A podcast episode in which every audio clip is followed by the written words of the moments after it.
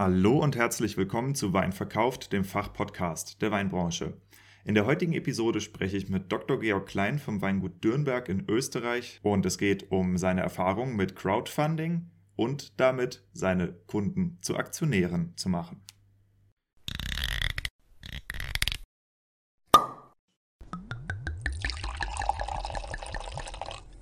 Wein gibt es nur, wenn die Winzerinnen und Winzer davon leben können. Deshalb untersuchen wir hier, wie man florierende Weinmarken aufbaut und wie du eine derart starke Nachfrage generierst, dass du deinen Wein nur noch zuzuteilen brauchst. Du hörst Wein verkauft, den Fachpodcast der Weinbranche, und hier geht es um die Kunst des Weinverkaufens. Wir sprechen über messerscharfe Positionierung, visionäre Verkaufstechniken, unterbewertete Nischen und entstehende Märkte im Weinbusiness. Eben alles, was Entscheidungsträgern im Weinbau und angrenzenden Wirtschaftszweigen dabei hilft, profitable Vertriebskanäle zu erschließen, ihre Betriebe vernünftig auszubauen und zuverlässig neue Kunden zu gewinnen. Mein Name ist Diego, mein Podcast ist für alle gedacht, die in den Reben stehen und im Keller rumwuseln. Ich habe lange nach einer passenden Community für Weinverkauf gesucht. Er hat nun bei Wein Plus seinen Heimathafen gefunden und verdankt der Mitgliedschaft bemerkenswertes Wachstum. Mit der kostenfreien Mitgliedschaft bekommst du dort jeden Freitag Early Access zu einer bisher unveröffentlichten Episode von mir.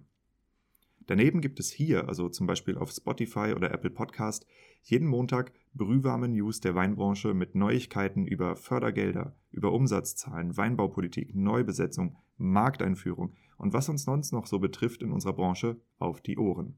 Die Branchennews sind nur montags für 24 Stunden online. Wenn du sie verpasst, dann ist das so also abonniere den Podcast, um am Ball zu bleiben. Dieser Podcast wurde im Wohnmobil aufgezeichnet. Da waren wir schon in Frankreich und äh, das Wohnmobil, das wurde mir bereitgestellt von der Firma Euramobil in Sprendling. Ist ein aktiver One 690 VB für diejenigen unter euch, die sich dafür interessieren. Und mit diesem Wohnmobil war ich einen ganzen Monat in Frankreich unterwegs. Und gerade heute geht parallel auch eine englischsprachige Episode von The Art of Selling Wine online. Und zwar ist es die erste Episode von ungefähr 15, die ich über das Bordeaux releasen werde. Die Tour nach Frankreich wurde übrigens wesentlich mit ermöglicht von Amorim Cork Deutschland. Amorim Cork ist finanzieller Sponsor dieses Podcasts und auch Lieferant für einige Winzerprojekte, in denen ich involviert bin, über die ich in den kommenden Wochen auch auf jeden Fall berichten werde. Jetzt viel Spaß mit Georg Klein und dem Weingut Dürnberg.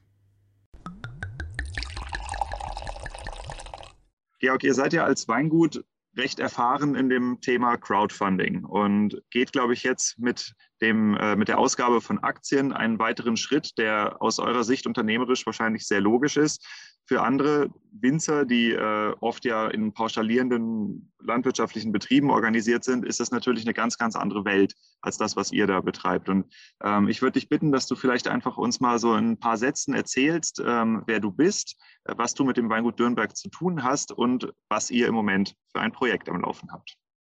Okay, also äh, vielleicht vorab das Weingut Dürnberg. Wir sind, äh, sage ich, einer der größeren Betriebe des Weinviertels. Wir wirtschaften äh, größenordnungsmäßig etwa 60 Hektar mittlerweile. Das heißt, wir produzieren etwa 400.000 Flaschen. Wir haben einen relativ hohen Exportanteil, der ist, glaube ich, knapp über 60 Prozent. Das ist so in etwa die Größenordnung. Und an dieser Stelle war die Verbindung kurz weg. War ich in der damaligen Giro-Zentrale, das war damals so das Dachinstitut der österreichischen Sparkassen und war dort auch Leiter der Abteilung für Kapitalmarktfinanzierungen. Also daher kommt so ein bisschen mein, mein Background. Ich war dann 16 Jahre, äh, hatte ich mit zwei Partnern eine äh, Finanzfirma und wie dann so der 50er auf mich zugekommen ist, ist mir das, sage ich einmal, ein bisschen langweilig geworden und ich wollte noch einmal etwas anderes machen und das ist für mich so ein bisschen back to the roots. Also ich habe sowohl väterlicher wie auch mütterlicher Seite habe ich also, äh, sage ich, durchaus bäuerliche Roots, auch wenn die nicht im Weinbau jetzt wirklich gelegen sind, sondern äh, eher in der, in der sonstigen Landwirtschaft, also Gerste, Weizen, Mais, in diesem Bereich hier. Und ich bin also beim Weingut Dürnberg eingestiegen im Jahr 2009. Das Weingut hat äh, gegründet, ich glaube 1991 war das, ein, ein Freund von mir, der Christoph Körner, der eben ein Jugendfreund war und ich habe das Weingut dazu über die ganzen Jahre ein bisschen so begleitet. Das heißt, ich war jedes Jahr dort bei der Weinlese, habe dort mitgeholfen und war halt auch eben äh, als Freund ein bisschen so ein Berater vom, vom Christoph Görner. Und 2009 hat sich das eben ergeben und da bin ich eingestiegen. Kurz vor mir ist auch der Matthias Marquesani, der also der dritte Partner und jetzt also auch äh, Vorstand unserer AG ist eingestiegen. Und von da weg haben wir halt gemeinsam das Weingut entwickelt. Und äh, wie ich eingestiegen bin, haben wir halt einen Umsatz gemacht, ich glaube im Jahr 2008 gerade mal von irgendwo in der Größenordnung von 180.000 Euro. Wir haben im Vorjahr also die zwei Millionen überschritten. Also wir haben uns sehr positiv entwickelt. Und wir haben natürlich im, im, im Zuge dieser positiven Entwicklung ein echt massives Platzproblem bekommen und mussten so eine Ausbaustufe durchgehen. Und da ist mir die Idee, weil ich das auch gesehen habe, dass das ein bisschen populär geworden ist, so eines Crowdfinancings gekommen. Das war im Jahr 2017 und das haben wir gemacht und da haben wir über insgesamt 254 äh, Investoren einen Betrag von knapp über 650.000 Euro zusammengebracht. Also aus unserer Sicht war das sehr erfolgreich. Wir hätten damals sogar noch mehr Kapital aufbringen können. Wir haben die, äh, diese Aktion dann aber auch gestoppt, wie es ursprünglich vorgesehen war, nicht verlängert, wie man uns also empfohlen hätte. Wir hatten damals sogar einen, einen Beitrag im äh, österreichischen Fernsehen. Da haben sich nochmal sehr viele Leute gemeldet und wollten da mitmachen. Da war die Emission aber schon abgeschlossen. Und das hat sich also für uns sehr positiv ausgewirkt. Also diese 254 Personen, die äh, haben halt eine, eine wirkliche Beziehung zum Weingut entwickelt und einen großen Teil dieser, dieser Freunde oder dieser Leute, die da mitgemacht haben, haben wir mittlerweile auch persönlich kennengelernt. Die waren am Weingut, da haben sich sehr schöne Freundschaften ergeben. Da sind natürlich auch treue Kunden, das muss ich auch dazu sagen. Also das ist sicher etwas, was ein, ein, sehr schöner Nebeneffekt ist. Und es hat sich halt sehr schön eine Kommunikation mit diesen Menschen ergeben. Und das ist auch ein bisschen etwas, was wir halt so bemerkt haben über die letzten Jahre, dass das zunehmend in Verlur gerät ist so diese Beziehung zwischen dem Weinkonsumenten und seinem Winzer. Es verlegt sich halt alles zunehmend so ein bisschen in die virtuelle äh, Welt. Das muss jetzt nicht unbedingt schlecht sein, aber ich habe heute halt auch noch so äh, Kindheitserinnerungen, wo also mein Vater mit seinem Bruder alle paar Wochen am Samstagnachmittag einen Ausflug ins Burgenland gemacht haben, dort Wein einkaufen waren die, da haben wir als Kinder haben noch geholfen, da die, die leeren Weinkisten einzuräumen. Das war damals ja noch so, da hat man die, das Leergut zurückgebracht. Die sind dann am Nachmittag, am späteren immer wieder zurückgekommen, waren immer bestens gelaunt.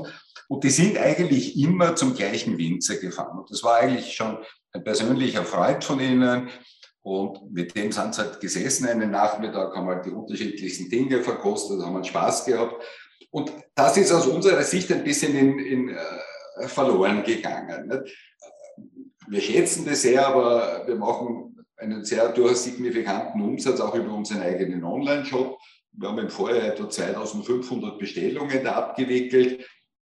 Das ist schön, das ist sicher auch komfortabel für die Leute, die bei uns bestellen. Die bekommen das so quasi bis ins Wohnzimmer geliefert.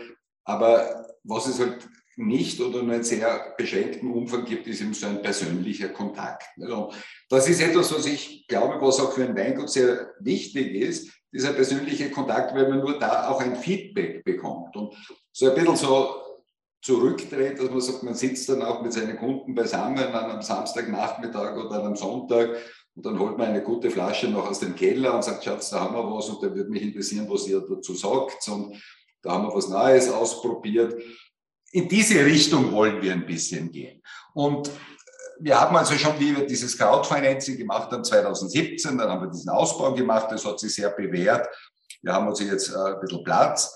Wir haben damals schon definiert so eine Ausbaustufe 2, wo wir äh, einen weiteren Erweiterungsschritt vornehmen wollen. Also was uns noch fehlt, ist ein wirklich guter, best ausgestatteter Fasskeller, ein Flaschenreifekeller, wir brauchen zusätzliche Lagerfläche noch.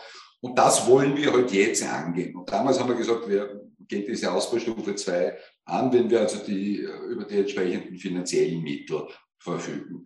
Und jetzt könnte man natürlich wieder hergehen und schauen, ob wir das über eine Bank finanzieren können, dann verschulden wir uns wieder sehr massiv.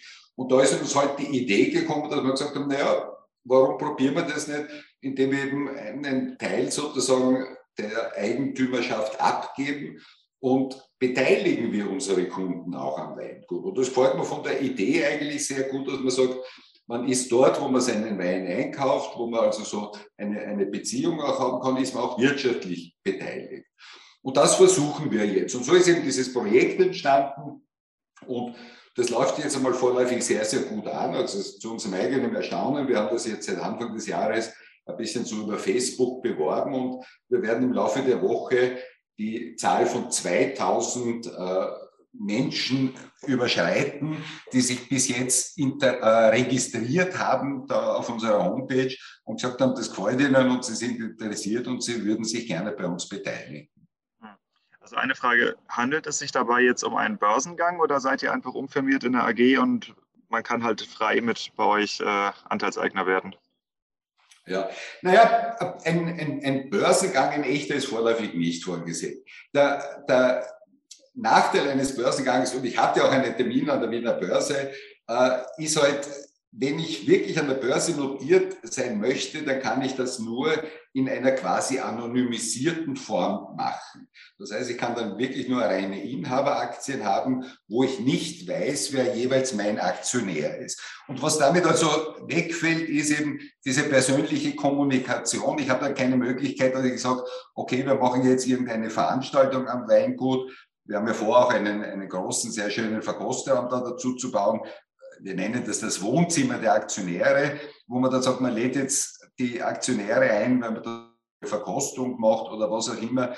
Und diese Möglichkeit verliere ich mit einem Börsengang, weil ich dann nur noch Inhaberaktien habe und daher gar nicht mehr weiß, wer meine Aktionäre sind. Also insofern ist es im, im Augenblick nicht vorgesehen. Und wir wollen ja auch nicht wie soll ich sagen, wir wollen jetzt nicht Amazon sein oder, oder Google oder BMW als, als börsennotiertes Unternehmen, wo sich Menschen aus rein wirtschaftlichen Gesichtspunkten beteiligen. Also ich habe jetzt vor ein paar Tagen eine, eine, eine Mail geschrieben an alle Leute, die sich da registriert haben und habe in dieser Mail darauf aufmerksam gemacht, äh, dass es nicht möglich sein wird, sich bei uns mit großen Beträgen zu beteiligen. Also wir haben da Anfragen bekommen, da hat jemand gefragt, sie wollten 250.000 Euro investieren und ein anderer 50-100-150.000 Euro. Das ist nicht das, was, äh, was unserer Intention entspricht. Wir wollen nicht jetzt ein reines Finanzinvestment irgendwo sein. Also wir suchen eigentlich Leute, die sagen, ich beteilige mich da, weil ich ein Weinliebhaber bin das ist eine sehr, sehr ideologische und sehr emotionale äh, Beteiligung, die ihr praktisch anbietet. Das ist, das ist das, was, was wir anstreben. Das ist es. Also ich, ich will jetzt nicht irgendwo sein und da sind wir auch sicher nicht das Instrument. Das kann ich niemandem versprechen und das muss man auch ganz klar sagen. Wir, eine, eine Beteiligung bei uns, wenn jemand Aktionär bei uns ist, das ist sicher nicht jetzt ein Baustein der Altersvorsorge oder wo ich sage, da veranlage ich jetzt das Geld, das vorgesehen ist, für die Erziehung meiner Kinder. Und äh, wenn jemand so etwas sucht, dann ist er sicher besser beraten äh, oder gut beraten, wenn er in ein anderes Unternehmen investiert. Also mit einer Beteiligung bei uns wird niemand reich. Das kann ich also vorweg einmal versprechen. Das ist ja auch nicht die Intention, dass man sagt, ich investiere jetzt, äh, ich weiß nicht, 10.000 Euro und das ist in ein paar Jahren 20.000 oder 30.000 Euro wert. Das ist es nicht. Das wird nicht funktionieren und das wird jeder der ein bisschen was davon versteht oder jeder Winzer auch bestätigen können, mit einem Weingut wird man nicht reich. Also da, vielleicht, wenn man es in einem industriellen äh, Zuschnitt betreibt oder so, aber das ist überhaupt nicht Intention. Das soll Spaß machen, das soll mehr ein emotionales Investment sein, ein Fun-Investment, wie man das nennen mag. Äh, es geht um das. Und insofern brauche ich auch jetzt gar nicht so dieses Thema, dass ich sage, Liquidität über eine Börse, dass ich sage, ich kann das jetzt jeden Tag verkaufen, was ja ohne dies nicht stimmt. Selbst wenn ich jetzt unsere Aktien an der Börse notieren würde, dann sind wir dort ein Pimperl-Unternehmen. Und nur weil ich jetzt börsennotiert bin, heißt es ja nicht, dass dort auch ein echter Handel stattfindet. Also ich habe durch eine Börsennotiz auch überhaupt keine Gewährleistung einer Liquidität meines Investments. Das ja, erstens das und zweitens im schlimmsten Fall bist du ein Penny Stock.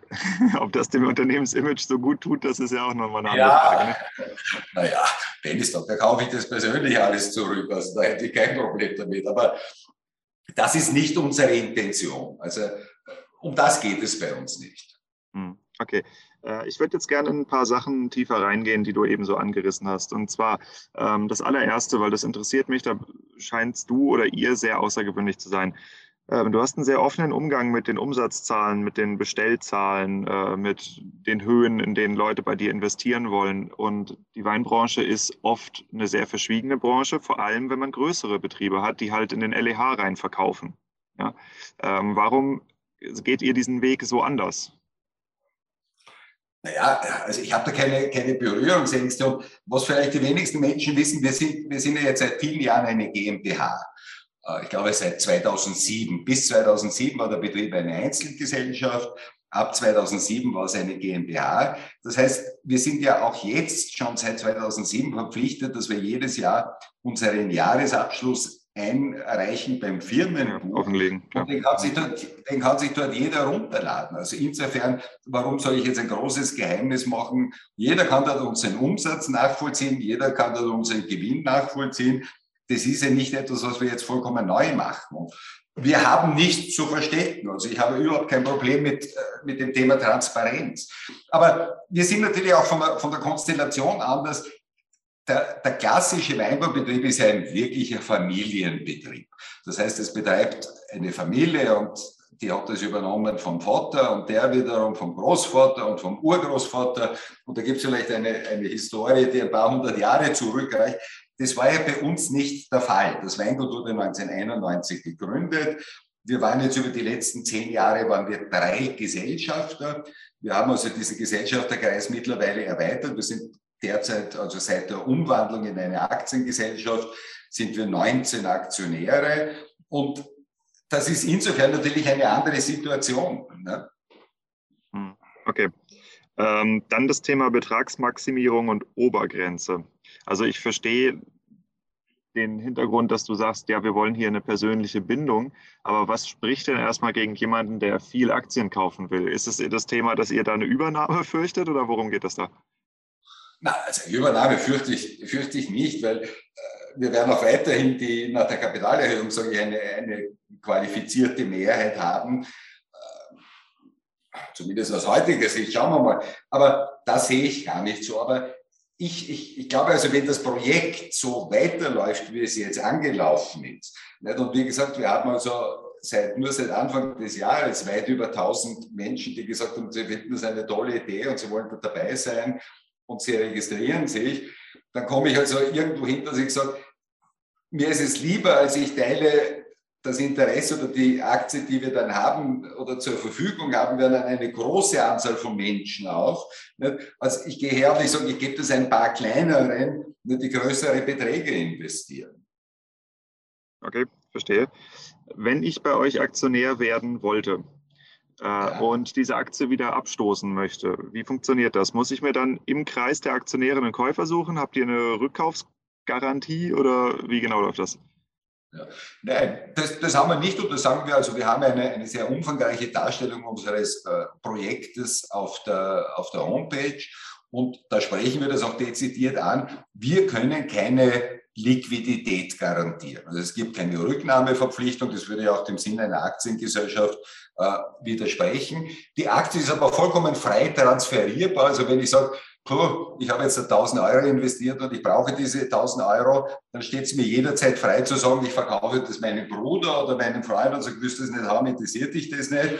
Oder ansonsten, was wir machen werden, ist, ich, ich, ich sage immer, das läuft dann, oder wird ein bisschen so auch laufen wie, wie meine Golfmitgliedschaft. Also ich bin Golfspieler, ich bin seit über 30 Jahren jetzt Mitglied an einem Golf, äh, bei einem Golfclub hier in der Nähe von Wien. Und ich habe damals eine, eine Mitgliedschaft gekauft.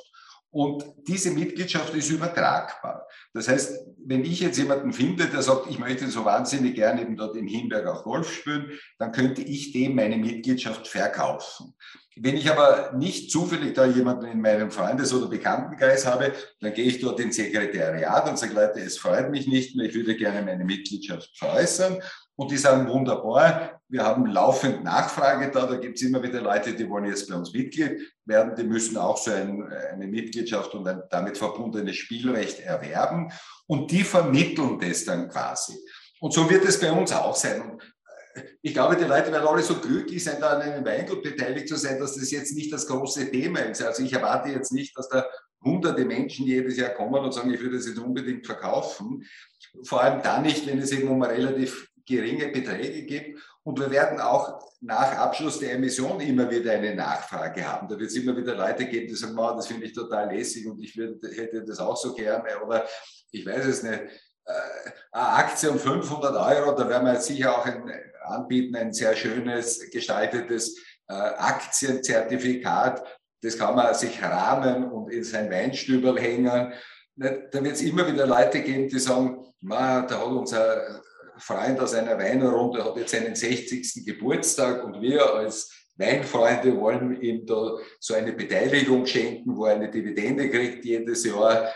Und dann werden wir das vermitteln auf diese Art und Weise. Also wenn jemand sagt, ich möchte da eine Aktie oder zwei oder auch fünf verkaufen, dann werden wir sagen, okay, wir führen da quasi eine Liste und sobald wir eine Nachfrage haben, vermitteln wir diesen Verkauf. Wenn ich jetzt Aktionär bin, ja, das, das, ich, ich, ich wollte es aber wirklich sagen, wir können keine Liquidität wirklich garantieren bei dieser Geschichte. Ich glaube, dass es relativ unproblematisch ist, wenn sich jemand bei uns mit 500 oder mit 1000 Euro beteiligt.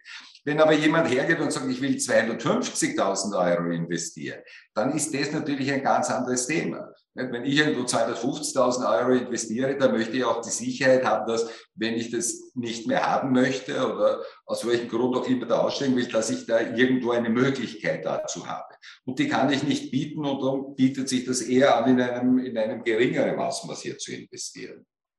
Ja, völlig nachvollziehbar wenn ich jetzt bei euch Aktionär würde, ähm, dann erwarten mich doch bestimmt so eine gewisse Art von Vorteilen. Also du hast ja vorhin schon von diesem Aktionärs, äh, also dem, dem Verkostungshaus für die Aktionäre gesprochen.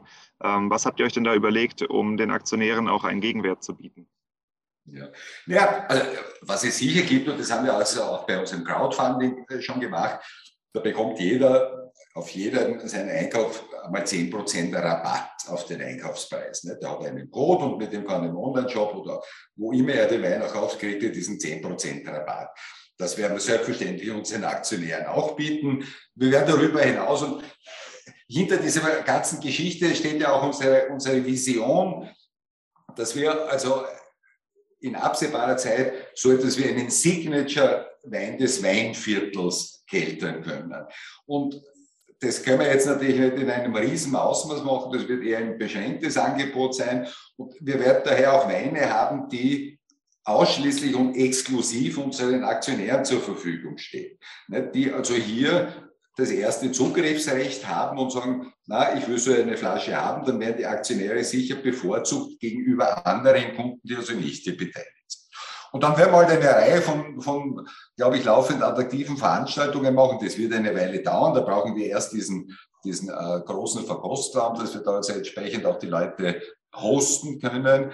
Wir werden da lässige Sachen machen. Also was weiß ich, es gibt halt dann im, im ich weiß nicht, im Juni äh, gibt es halt dort, ich weiß nicht, Jahrgangssardinen und dazu passende Weine. Oder man wird halt dann einmal sagen, man holt sich irgendwo einen Master of Wine und macht mit dem eine Burgundverkostung. Der bringt ein paar gute Flaschen mit und man macht eine Blindverkostung, zu der exklusiv die Aktionäre eingeladen sind.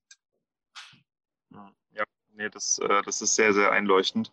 Es wird bestimmt noch eine witzige Aktionärsversammlung bei euch. Das kann ich mir vorstellen, dass das gut, gut ja. frequentiert sein wird. Okay, ähm, so, jetzt, äh, ich glaube, alle Zuhörenden haben verstanden, was ihr vorhabt. Und jetzt kommen wir an, an, die Stelle des Interviews, wo wir ein bisschen von dir lernen wollen. Nämlich, äh, du bist wahrscheinlich einer der wenigen oder ihr seid einer der wenigen Parteien in der Weinbranche, die jetzt schon das zweite Mal so eine Art Crowdfunding-Projekt durchboxen. Und das ist zwar das zweite Mal auch erfolgreich. Ähm, was sind die Erfolgsfaktoren? Wir können ja mal anfangen mit der eigentlichen Crowdfunding-Kampagne vor ein paar Jahren. Ja, also wie habt ihr die aufgezogen? Wie war die geplant? Äh, was hat funktioniert? Was hat nicht funktioniert? Was habt ihr gelernt? Ja, äh, wie soll ich jetzt einmal sagen? Es, es, es war das, was wir 2017 gemacht haben, das war halt einmal so eine, eine spaßige Geschichte. Nicht? Und äh, wie gesagt, wir haben 254 äh, Crowdfunder da zusammenbekommen. Da muss ich auch dazu sagen, ich, sagen wir mal, etwa die Hälfte oder eine knappe Hälfte davon ist aus dem reinen Freundes- und Bekanntenkreis. Ich sage immer Spaß, aber das habe ich meinen Freunden aus den Rippen geschnitten. Wir haben damals also angeboten, man konnte sich also mit Minimum äh, waren 500 Euro, den Maximalbetrag, den man also hier investieren konnte, waren 5000 Euro. Also in dieser Range hat sich das abgespielt. Und äh, ja, wir haben das damals einfach nur so bestehenden Kunden- und Freundeskreis angeboten. Äh, natürlich ist, was wir jetzt machen, wir wollen ein paar tausend Aktionäre gewinnen. Das ist natürlich schon eine ganz andere Geschichte, eine ganz andere Kiste. Und darum bewerben wir sie, wie gesagt, jetzt über Social Media auch. Ähm, und was halt gut funktioniert hat, ich, ich, ich glaube, man muss halt das ein bisschen auch orchestrieren. Also ich habe ja abonniert diese ganzen Newsletter von den Crowdfunding-Plattformen, sei das jetzt also in Österreich heißen die jetzt, ich weiß nicht, Conda oder Investor oder wie auch immer oder tausend mal tausend.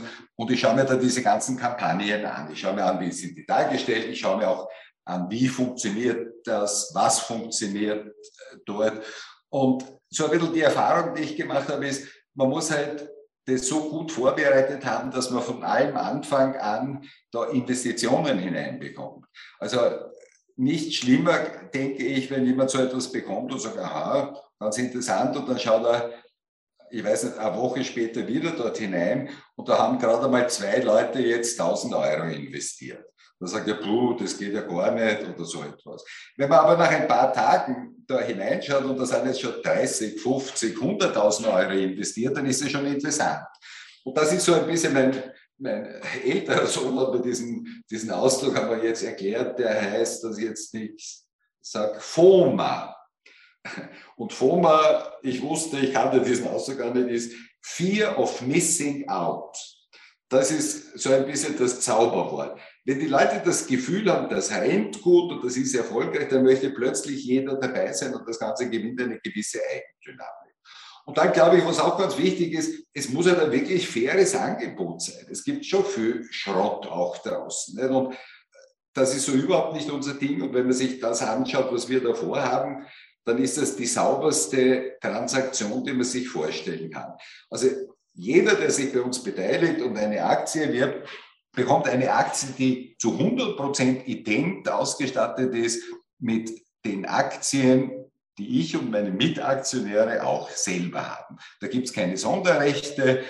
Es, äh, man ist an allem beteiligt, was es überhaupt gibt. Also es gibt nicht, und das habe ich auch oft schon gesehen, da gibt es dann irgendwelche so Spezialgesellschaften. Also was weiß ich, eine Besitzgesellschaft, der gehören die Liegenschaften, an der ist natürlich niemand beteiligt. Und da gibt es die Betriebsgesellschaft die jetzt eine Pacht zahlt an die Liegenschaftsgesellschaft und an der ist man beteiligt. Das gibt es bei uns nicht. Es ist hundertprozentig sauber. Es ist halt jeder auch damit beteiligt direkt an dem Grund und Boden, an den Weingärten, die wir besitzen. Es ist jeder beteiligt an den Betriebsgebäuden. Es ist jeder beteiligt an jedem Traktor, der bei uns herumfährt, an allem. Also es muss eine saubere Transaktion sein. Ich glaube, das ist ganz wichtig auch. Und das verstehen die Leute auch. Niemand wird bei einer windigen Geschichte dabei sein. Mhm. Wie habt ihr das denn sichergestellt, dass dieser Start so gut anfängt, also dass es gut rennt? Was sind die Faktoren, die dazu beigetragen haben? Naja, also bei dem, was wir jetzt machen, ist, wir, wir lassen uns Zeit. Also es ist derzeit vorgesehen, dass die echte Zeichnungsfrist für die Aktien, wo es dann wirklich ein offizielles Angebot gibt, Aktionär zu werden, die wird im Oktober des heurigen Jahres sein. Also in neun Monaten oder achteinhalb Monaten in dieser Größenordnung. Und was wir eben bis dahin machen, ist, dass wir Interessenten einsammeln indem wir das Projekt einmal dargestellt haben auf unserer Homepage, indem man sich registrieren kann, vollkommen unverbindlich als Interessent. Und so wie das eben ausschaut, werden wir dann etliche tausend Leute haben, die gesagt haben, ah, ich habe mir das angeschaut, das gefällt mir, das würde mich interessieren. Und wenn ich dann eben mit der echten Zeichnung beginne und ich kann diese paar tausend Leute anschreiben und sagen, ihr habt gesagt, euch interessiert das und wie schaut es aus, seid ihr jetzt dabei? Man kann ab sofort äh, Aktien auch zeichnen. Glaube ich, dass das sehr viele Menschen dann auch tun werden. Schwierig ist es, wenn ich jetzt sage, ich wurschtel um Dumm und dann mache ich im Oktober eine Emissionsfrist und fange dann an, das hinauszuhängen dann wird es wahrscheinlich ein bisschen zach werden. Also wir tun es wirklich professionell vorbereiten. Also das heißt, wenn man es jetzt ganz vereinfacht sagt, im Moment baut ihr einen Newsletter mit Leuten, die dann informiert werden, sobald man wirklich zeichnen kann. So kann man das sagen. Ja, okay. Die ja, halten mir informiert. Also ich habe gestern was ausgeschickt, was der weitere Fahrplan ist. Und der weitere Fahrplan ist jetzt im Wesentlichen, wir sind dabei, im Augenblick gerade unsere Inventur zu finalisieren. Wir werden bis Ende März einen testierten Jahresabschluss haben. Das hat sich bei uns geändert, dadurch, dass wir von einer GmbH in eine Aktiengesellschaft umgewandelt haben. Wir brauchen jetzt auch ein wirkliches Testat eines Wirtschaftsprüfers. Das hat, mussten wir als GmbH bisher nicht machen.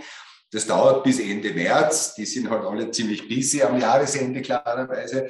Und wenn wir das haben, dann werden wir auch mit Hilfe unseres Wirtschaftsprüfers, wenn wir eine Unternehmensbewertung machen, dann werden wir also auf der Basis also dieses, dieses Jahresabschlusses, werden wir unseren Businessplan entsprechend adaptieren werden auch von einem Wirtschaftsprüfer auf Plausibilität checken lassen. Und all diese Unterlagen werden wir den Leuten, die sich eben jetzt als Interessenten registrieren, zur Verfügung stellen. Und wir werden sie halt laufend äh, informieren. Wir haben, wir haben auch vor, also ab Mai werden wir so eine Serie von Informationsveranstaltungen am Weingut machen. Also Derzeit haben wir vorgesehen, jedes zweite Wochenende, vielleicht müssen wir das sogar jedes Wochenende machen. Wenn wir sagen, ich weiß nicht, am Samstag am Nachmittag ab 14 Uhr kann jeder zu uns raufkommen.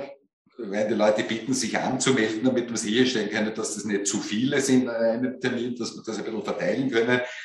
Es sollen nicht zu viele sein, wir wollen mit den Menschen ja auch sprechen. Und da sollen die Leute heraufkommen zu uns, die sollen Falkenstein kennenlernen, sie sollen das Weingut kennenlernen, sie sollen die handelnden Personen kennenlernen, sie sollen unsere Weine verkosten. Also da kommt man rauf, da kann man sich die ganzen Weine von uns probieren. Ähm, wir werden da Kleinigkeiten zum Essen haben für die Leute. Wir werden Kellerführungen machen, wo wir den Betrieb zeigen. Und wir werden da sein. Es wird ein, ein guter Teil der Aktionäre, der derzeitigen Eigentümer wird da sein. Die Winemaker werden da sein. Und man hat die Möglichkeit, mit denen zu kommunizieren und schauen, gefällt mir das, was die da machen, oder gefällt mir das nicht. Und dafür sammeln wir also jetzt die Leute ein, die sagen, grundsätzlich interessiert mich das. Und die Leute, die sich eben jetzt bei uns registrieren, das sind die Leute, die wir dann zu diesen Veranstaltungen auch einladen werden. Die ähm, Kampagne, die ihr da jetzt insgesamt hochfahrt, also die beinhaltet ja gut äh, Vor-Ort-Veranstaltungen, beinhaltet aber auch eine Online-Kampagne. Ähm, wo liegt man da kostentechnisch, wenn man sowas abziehen möchte? Naja, das, äh, das ist vollkommen skalierbar. Ne? Also, gut, nach oben ist immer alles offen, ja klar. Ja, aber wie soll ich sagen, wir sind ja jetzt auch nicht die Online-Profits. Ich glaube, wir sind schon ganz gut. Also wir haben unseren ersten Online-Shop aufgesetzt im Jahr 2010. Damals haben, glaube ich, die wenigsten Menschen an das gedacht. Ich werde das auch nie vergessen, so nach unserem ersten äh, Jahr, da haben wir einen Umsatz im Online-Shop gemacht von 1940 Euro. Und da habe ich meine beiden Kollegen, damals der Christoph Körn und der Matthias Magisane, mal so zur Seite genommen und gesagt, Was machst du da eigentlich? Was soll das? Da sitzt du stundenlang vor dem Kastel mit diesem Online-Shop und da machen wir da im ganzen Jahr 1900 Euro Umsatz. Nicht? Und ich musste mich damals verteidigen und habe gesagt, na, und ich halte das für wichtig und das ist die Zukunft und das wird kommen. Nicht? Und ja, wir haben also im Vorjahr ein paar tausend, äh, ein paar hunderttausend Euro Umsatz im eigenen Online-Shop gemacht. Also das hat sich schon in die Richtung entwickelt, wie wir das vorhergesehen haben. Aber jetzt so die wirklichen Profis, dass man sagen, wir machen seit vielen Jahren professionell äh, Online-Marketing, nein, das sind wir nicht. Also wir lernen derzeit auch, und ich tue mir noch schwer, das abzuschätzen einmal, wir, wir fahren derzeit ein, ein Budget von jede Woche ein paar hundert Euro, die wir da also in Facebook-Werbung stecken. Und ist es das? Ist das der richtige Betrag? Müssen wir da mehr investieren müssen? Ist das zu viel? Da fehlt uns noch die Erfahrung. wir machen halt alles selber das ist uns auch wichtig. Also wir haben jetzt keine Agentur, die uns das macht, wir haben keine Werbeagentur, wir machen jedes Foto unserer Weine selber. Wir wollen authentisch bleiben. Das ist uns wichtig und ich will jetzt nicht sagen, wir sind ein Weingut und in Wahrheit unser ganzes Marketing, die Newsletter, all diese Auftritte, das macht eine professionelle Agentur. Vielleicht wäre das gescheit, aber es ist nicht unser Ding. Ich mache gerne persönlich die Fotos von unseren Weinen. Das macht mir einen Spaß. Das ist mein Hobby und das tue ich und da bin ich am Wochenende mal dort, wenn Ruhe ist und mache das. Ja, aber wie viel es ist, da fehlt uns die Erfahrung, das muss ich ganz ehrlich sagen. Bis jetzt im Jänner, wie gesagt, wir haben Anfang Jänner damit begonnen, rennt es wie blöd. Wir haben also jeden Tag gut 100 Leute, die sich da registrieren und die uns auch schreiben und die sagen, die finden das großartig. Also, aber keine Ahnung, wie das weitergeht. Schauen wir mal, wie viel es im Februar und im März dann sind. Ja, auf jeden Fall werden ein paar Leute euch jetzt beobachten, auch in Deutschland.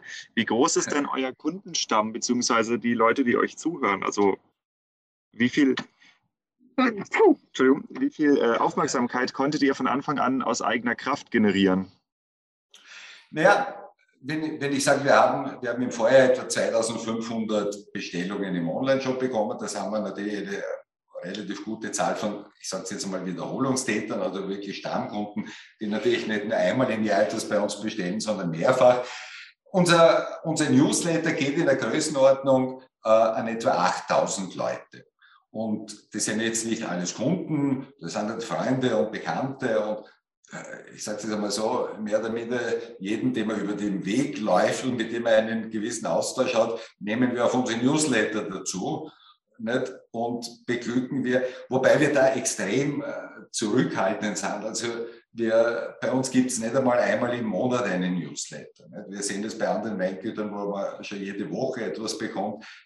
Ganz ehrlich, das trauen wir uns nicht. Da haben wir also zu sehr Angst, dass wir den Leuten auf den Geist gehen nicht? oder die Nerven die sich dann auch von uns abwenden und abmelden wieder. Aber das ist so die Größenordnung. Also wenn ich einen Newsletter ausschicke, dann geht er an circa 8000 Leute. Mhm. Okay, nee, das gibt schon mal einen guten Überblick darüber, weil ich glaube, äh, eine Crowdfunding-Kampagne steht und fällt auch damit, wie viel hm, Aufmerksamkeit man selbst schon generieren kann. Also das ist jetzt nichts, womit man, also im, im seltenen Fall wird man damit erfolgreich, wenn niemand weiß, wer man ist und was man macht. Ja. Also ein, so, so ein gewisses Aber, Momentum sollte da sein. Aber das, das wollte ich auch sagen, über, über diese Facebook-Kampagne, die wir da machen, oder diese, diese Werbung, die wir da betreiben, wo eben so viele Leute sich jetzt anmelden, da haben wir auch eine, eine, eine Frage bei diesem Registrierungsformular, wo man anklicken kann, ich kenne Dürnbergs Weine und ich bin schon Kunde. Das sind die zwei Fragen. Das muss man nicht beantworten, kann man aber beantworten. Und ich war selber jetzt erstaunt, dass eine ganz große Anzahl von Leuten klicken dann, ja, ich kenne Dürnbergs Weine, aber nein, ich bin noch kein Kunde. Also das sind offensichtlich alles Leute, die unsere Weine kennen aus der Gastronomie oder aus dem lokalen Weinhandel. Und das ist natürlich schon auch eine interessante Erkenntnis, die wir gekannt haben. Ich habe gerade geglaubt, dass so viele Leute unsere Weine bereits kennen. Ja gut, ich sag mal so, wenn man sieht, da ist ein Weingut, was jetzt äh, Aktionäre sucht, das spricht ja Leute an, die eine gewisse Weinaffinität haben. Und Dürnberg nicht zu kennen, wenn man weinaffin ist, da muss man sich schon fast für anstrengen in Österreich, glaube ich. Naja, also ich, ich, ich glaube, da hat sich extrem viel getan. Ich sage immer so ein bisschen überspitzt wir waren zehn Jahre lang waren wir so ein bisschen ein Bittsteller und sind herumgelaufen und gesagt, bitte, bitte nehmt so unsere Weine in euer Programm auf. Und das hat sich jetzt so seit anderthalb Jahren fast ein bisschen gedreht. Wir lernen erst damit umzugehen, dass jetzt plötzlich wesentlich stärker wir angesprochen werden von Kundenseite, dass sie gesagt haben, na, ich habe jetzt mal einen Wein von euch probiert und das schmeckt uns so gut, dann könnte man euch nicht auch in unser Programm aufnehmen. Das ist für uns so etwas, was, äh, womit wir noch gar nicht so perfekt umgehen können mit dieser Situation, die aber durchaus erfreulich ist. Ja, es ist, ist eine Luxusproblematik, würde ich sagen, aber äh, definitiv nächster naja, Fall. Wir, wir, wir, wir wollen nicht übertreiben, also so ist es auch noch nicht. Aber äh, ich meine, das wollte ich auch mal sagen. Wir, wir haben uns im, im Vorjahr erstmals, ich glaube, 9640 Flaschen grüne Veltliner nach Australien geschickt. Das hat uns total gefreut, und das ist natürlich ein Neuland für uns. das ist klasse, da hat sich irgendein Einkäufer hat sich in einen unserer Weine da verliebt bei einem äh, virtuellen Online-Testing, das also von der österreichischen Weinmarketing organisiert äh, war, die da meines Erachtens einen wirklich hervorragenden Job äh, machen. Und das ist natürlich schön, dass das passiert. Nur eins ist klar, diese, ich bekomme von keinem dieser Kunden ein persönliches Feedback. Der Wein ist, ist in Australien, der wird dort getrunken. Ja klar, der ist weg. Ja. Ist, ist weg, aber dass jetzt einer mich anruft und sagt, du, der hat mir geschmeckt oder das hat mir nicht geschmeckt, was auch immer. Ich habe da kein Feedback. Und das brauchen wir. Und das wollen wir halt ein bisschen verstärkt machen. Ich bin ein Retail-Mensch. Ich liebe es, mit den Leuten da zusammenzusitzen und ich stelle mir das herrlich vor. Da ist unser Verkostraum. Unsere Aktionäre haben so diese Dürnberg-Karte, mit der haben sie 24-7 Access und da sitzt eine nette Partie am Freitagnachmittag und ich gehe da hinauf und sage, grüß euch und ich setze mich dazu und ich trinke was und ich renne in den Keller, weil wir haben da jetzt, ich weiß es nicht, äh, eine Fassprobe gezogen von einem neuen äh, grünen Veltliner Maische vergoren und ich sage, ich hätte gern probiert was mit mir, das ist noch nicht fertig, aber und wir kriegen dort ein richtiges Feedback von den Leuten. Das passiert mir nicht, wenn ich meine Wein nach Australien schicke. Völlig klar. So, ich würde jetzt äh, gerne noch zwei Themen anreißen, bevor wir das Ganze zu einem Abschluss bringen. Und zwar fangen wir erstmal mit dem, äh, mit dem kürzeren an. Ähm, ihr habt ja offensichtlich eine relativ äh, langfristige Ausrichtung, was dieses Unternehmen angeht. Also ähm, warum habt ihr nicht eine Genossenschaft draus gemacht? Warum eine Aktiengesellschaft? Also ich finde, eine Genossenschaft, wer, welcher Privatkunde ist bei der Genossenschaft dabei. Eine Genossenschaft ja, es gibt diese Energiegenossenschaften, Wohnbaugenossenschaften, also die sind ja schon nicht, nicht, ja. äh, nicht unbekannt. Ne? Und gerade dieses Crowdfunding-Konzept, das passt meines Empfindens nach sehr gut zu der Idee des, der Genossenschaft. Ja, aber ich meine, Genossenschaft, wenn jemand sagt, ein Weingut und die sind eine Genossenschaft, dann heißt es in der Regel was anderes. Sondern das heißt, so wie es bei uns in Österreich die hervorragend Wein produziert, die Domäne Wachau. Da heißt Genossenschaft, da sind, ich weiß nicht, 120 kleine Winzer, die gemeinsam nicht, diese Genossenschaft betreiben. Das ist für mich eine Weingutsgenossenschaft. Nicht? Und das ist ja überhaupt nicht das, was wir machen. Und insofern will ich mich von dem schon abgrenzen ein bisschen. Nicht? Wir sind halt nicht eine Weingenossenschaft, wie es eben eine Domäne Wachau ist oder in Südtirol sehr viele Spitzenbetriebe sind, Terlan oder wie man die auch heißen, das sind wir nicht. Und darum gefällt mir das mit Aktie besser. Und ich sage jetzt, ein klassischer äh, Privatkunde, glaube ich, kann mit einer Aktie mehr anfangen wie mit einem Genossenschaftsanteil. Wahrscheinlich. Aber ja, Anyway, ich wollte die Frage stellen. So, und das andere, damit gehen wir nochmal ganz zurück an den Anfang.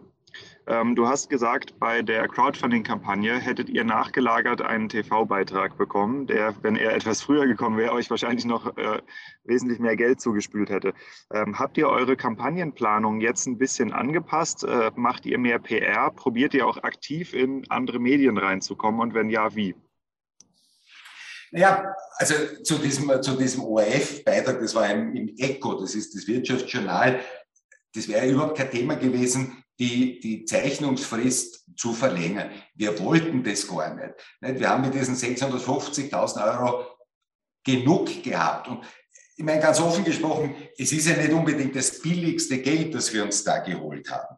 Also dieses Darlehen, das ist ein nachrangiges Darlehen, das hat eine Laufzeit von fünf Jahren, das wird also Herbst des heurigen Jahres fällig. Da haben wir, äh, zahlen wir den Kunden 2,5 Prozent in Cash oder 5 Prozent in Wein. Das ist so die Ausrichtung gewesen. Die Wahrheit ist, ich konnte nicht zu dem damaligen Zeitpunkt, konnte ich mir von der Bank Geld zu günstigeren Konditionen holen. Mhm. Also es ist uns eben nicht so sehr darum gegangen, dass wir gesagt haben, wir wollen jetzt einen Riesenbetrag haben, sondern wir haben gesagt, hey, hey, das reicht und das ist genug. Sondern es ist uns darum gegangen, einmal zu schauen, wie funktioniert das und sind wir auch im, im, imstande, also diese neuen Menschen, wir nennen sie die Club Dürnberg-Investoren, da auch ich sage mal, glücklich zu machen. Können wir mit denen umgehen? Taugt denen das? Wir haben da ein bisschen Erfahrung gesammelt in der Geschichte. Und ja, also wir haben bis jetzt noch nicht einmal eine Presseaussendung gemacht zu unserem Projekt. Nichtsdestotrotz haben ein paar Medien schon darüber gesprochen, die es halt auch so, auch so mitbekommen haben ähm, über, über unsere Facebook-Werbung oder wer immer sie darauf aufmerksam gemacht hat, die haben schon über das geschrieben.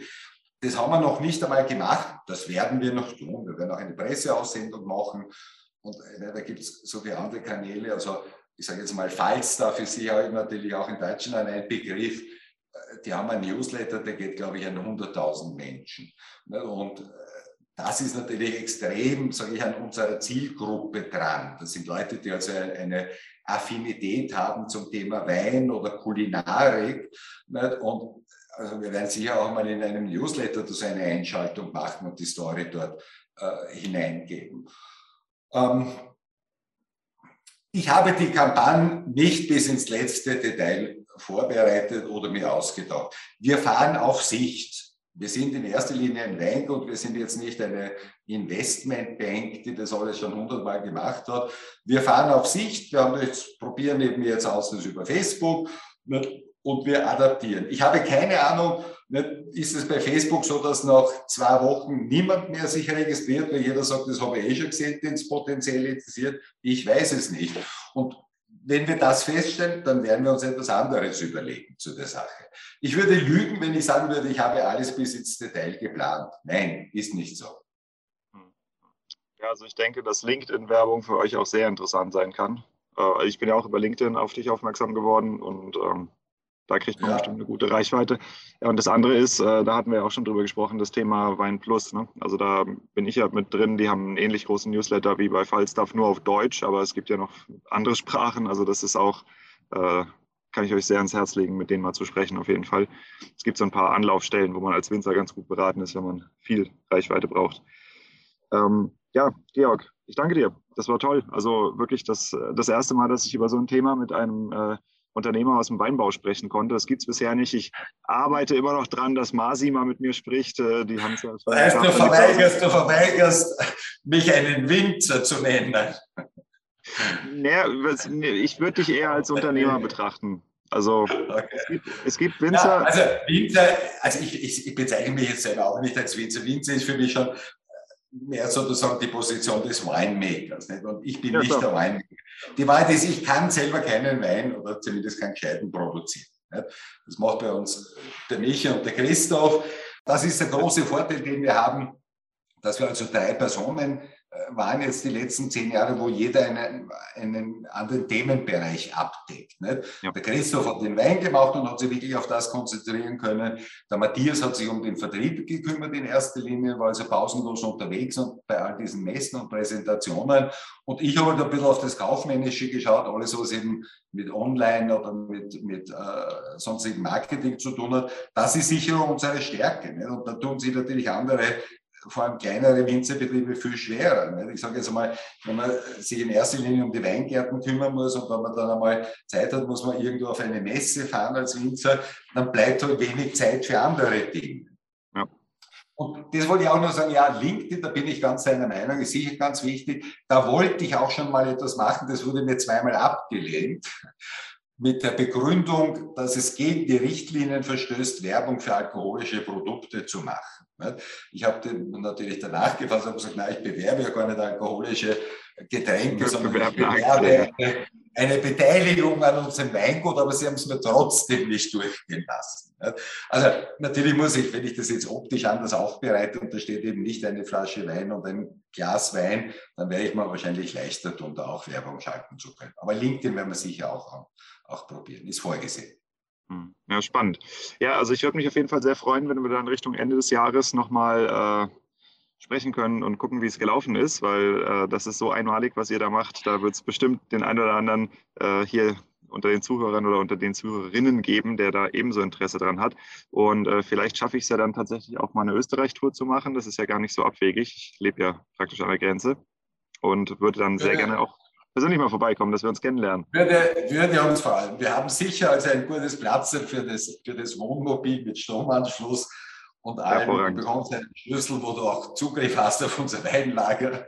Also würden wir uns freuen, wenn du vorbeikommst. Und jetzt wollte ich auch sagen, das ist schon noch ein bisschen der Reiz an der Geschichte, dass wir die Ersten sind, dass wir etwas Neues machen. Und ich glaube, dass wenn wir das quasi zeigen, dass das funktioniert, dass es dann durchaus auch andere Weinbaubetriebe gibt, die sagen, hey, warum machen wir das nicht auch?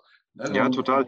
Du, ich, ich habe jetzt auch mit einem anderen Winzer, wo ich gerade ähm, als, als Berater tätig war, wir haben mal das Szenario durchgespielt, ähm, ob man über eine ähnliche Finanzierungsart oder über Crowdfunding im Allgemeinen ähm, die Rekultivierung von äh, unwirtschaftlichen Steillagen äh, machen könnte. Ja, dass die Leute halt Mitbesitzer an den Weinbergen werden und du halt feste Abnehmer hast, lauter so Ideen, die man durchspielt, um halt diese äh, Weinbaukultur eben auch hochzuhalten, weil wir haben ja diesen riesigen Branchenstrukturwandel, wir haben das Wegsterben der Kleinstbetriebe, wir haben das Ausfallen von Flächen, die nicht mehr im Direktzug bewirtschaftbar sind und das, da geht so viel verloren, ja, wo man halt auch mal vielleicht mit modernen Gedanken und mal mit auch äh, etwas zeitgemäßem Unternehmertum gehen kann und nicht immer nur mit Fördergeldern. Ne? Ja, nein, absolut. Also, ich meine, ich bin ja ein Auslaufmodell. Ich bin jetzt 61 oder demnächst 62. Also ich bin ja, sage ich, mehr on the way out. Ich werde das jetzt noch natürlich einige Jahre machen. Also ich spüre noch ein bisschen Saft in den Knochen und das macht mir ja, Freude. Du sie, siehst jetzt nicht aus wie der, der mit 65 am Nagel hängt. Aber, aber ich meine, wenn es ja junge Leute gibt, die sagen, das ist mein Ding, nicht? und die auch ein Talent haben und das Einzige, was fehlt, ist halt das Geld, nicht? dann finde ich, ist es auch extrem schade, wenn es genau an dem, an dem scheitern sollte. Und ich glaube, dass wir da durchaus eben ein, ein Modell zeigen können, wie es auch gehen kann. Man muss es ja nicht eins zu eins übernehmen, aber eine Modifikation. Wenn wir zeigen, dass es da ein Rieseninteresse draußen gibt, dass es da ganz viele Leute gibt, die sagen, das finde ich lässig, das gefällt mir, das gefällt mir von der Idee. Und wie gesagt, wenn wir von 500 oder 1000 Euro reden, niemand macht das wirklich als Investition, dass er sagt, da kann ich jetzt mein Geld veranlagen, sondern da geht es um die Leidenschaft, da geht es um die Freude, da geht es um die Affinität zu dem ja, Wein. Da geht es auch darum, dass man, dass man erzählen kann, man ist Mitbesitzer von einem Weingut. Also das ist ja, ja auch das cool. ist auch eine lässige Geschichte. Ja. Ist ja auch eine lässige Geschichte. Ist ja nichts Schlechtes dabei. Oder? In keiner Weise. Ja. Na gut, vielen Dank, hat mir Spaß gemacht. Und ja, mir auch sehr. Ich stehe gerne zur Verfügung und äh, selbstverständlich werden wir auch gerne berichten, wie es weiter sich entwickelt hat und wie es gelaufen hat. Wir ja, lieben Transparenz. Ich stehe zur Transparenz. Das ist Georg, so. vielen Dank. Es war mir eine Freude. Es hat richtig viel Spaß gemacht. Und vielen Dank für den Einblick in die Welt des Crowdfundings und in, der, äh, in die Welt der Aktien in der Weinbranche. Sehr, sehr spannend. Alles klar. Gut, danke vielmals. Wir hören uns. Das waren doch interessante Einblicke in das Thema Crowdfunding und auch in das Thema seine Kunden zu Aktionären machen. Und ich würde euch allen empfehlen, dass ihr die Kampagne im Laufe des Jahres weiter verfolgt. Sie wird auch bei Weinplus erscheinen, aber man kann auch einfach bei dem Weingut oder halt bei deinem Instagram-Account nachgucken und ein bisschen am Ball bleiben und das Ganze beobachten. Und wenn du dich für das Thema alternative Unternehmensmodelle oder Unternehmensformen im Weinbau interessierst, dann kann ich für dich schon mal anteasern, dass ich auch was sehr Spannendes ausgegraben habe, und zwar das Thema der solidarischen Landwirtschaft angewendet auf Weinbau, und zwar sehr erfolgreich angewendet auf Weinbau. Äh, dementsprechend wird es weitere Episoden geben, die in diese Idee des Crowdfundings oder des ja, Mitfinanzierens durch seine Kunden reingehen und unterschiedliche Lösungen getestet haben, also unterschiedliche Winzer mit unterschiedlichen Modellen, die wir hier Stück für Stück ganz in Ruhe vorstellen werden. Vielen Dank fürs Einschalten.